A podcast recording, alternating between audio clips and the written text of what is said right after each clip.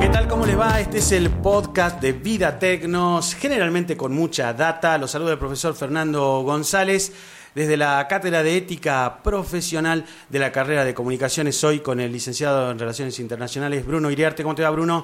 Muy bien, muchas gracias por la invitación. Bueno, aquí con data decíamos y sorprendidos porque una red social está creciendo muchísimo y hay algunos números que impresionan una red social que ha crecido vertiginosamente en los últimos años, bastante vinculada al entretenimiento, incluso a la música, de una manera muy particular, pero la data tiene que ver con TikTok, que tiene cuántos usuarios en estos momentos.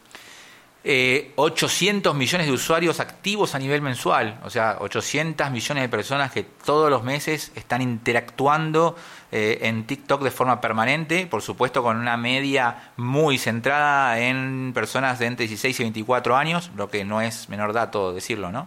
Y estamos comparando, que es una comparación bastante relativa, Primero porque las redes sociales tienen cada una su lógica, podríamos decir así, o en principio la pretenden tener, algunas realmente se lo puede observar a esto.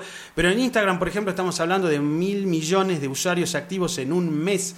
Es otra red social que ha crecido muchísimo y que eh, también se ha ido renovando según exigencias de los usuarios, eh, pero que tiene un crecimiento vertiginoso eh, y que también tuvo una explosión en su momento, como pasa con otras redes sociales, pero que se mantiene, podríamos decir así, no así también ha pasado que redes sociales han tenido una explosión cuantitativa y luego se han caído. Eh, te repito, el dato entonces, mil millones de usuarios activos en un mes cuando hablamos de Instagram. ¿Qué otra red social podemos citar?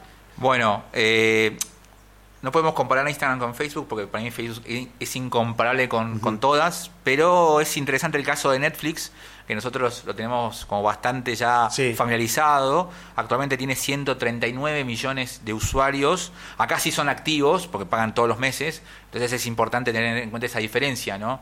Eh, y este año, solo este año, eh, ha sumado 9 millones de personas en todo el mundo y lo que creen que en el próximo ya llegará a 150 millones, pero eh, la estimación es que se va a detener un poco el avance a partir de la plataforma de Disney Plus, a partir de Amazon Prime, que también está creciendo mucho, y sí, ni hablar de HBO Go. Y habías nombrado Facebook, eh, con el cual decimos es incomparable, más allá de los problemas que ha tenido y graves eh, vinculados a la falta de seguridad en la información o simplemente al hecho del poco control que a ese Facebook con la información privada, eh, sigue siendo una eh, red social eh, con números increíbles, 2.200 millones de usuarios activos mensuales, que eso es un dato que en el, podríamos decir, es del año 2018 y 19 y estamos cerca de que se den ya los resultados finales para este año.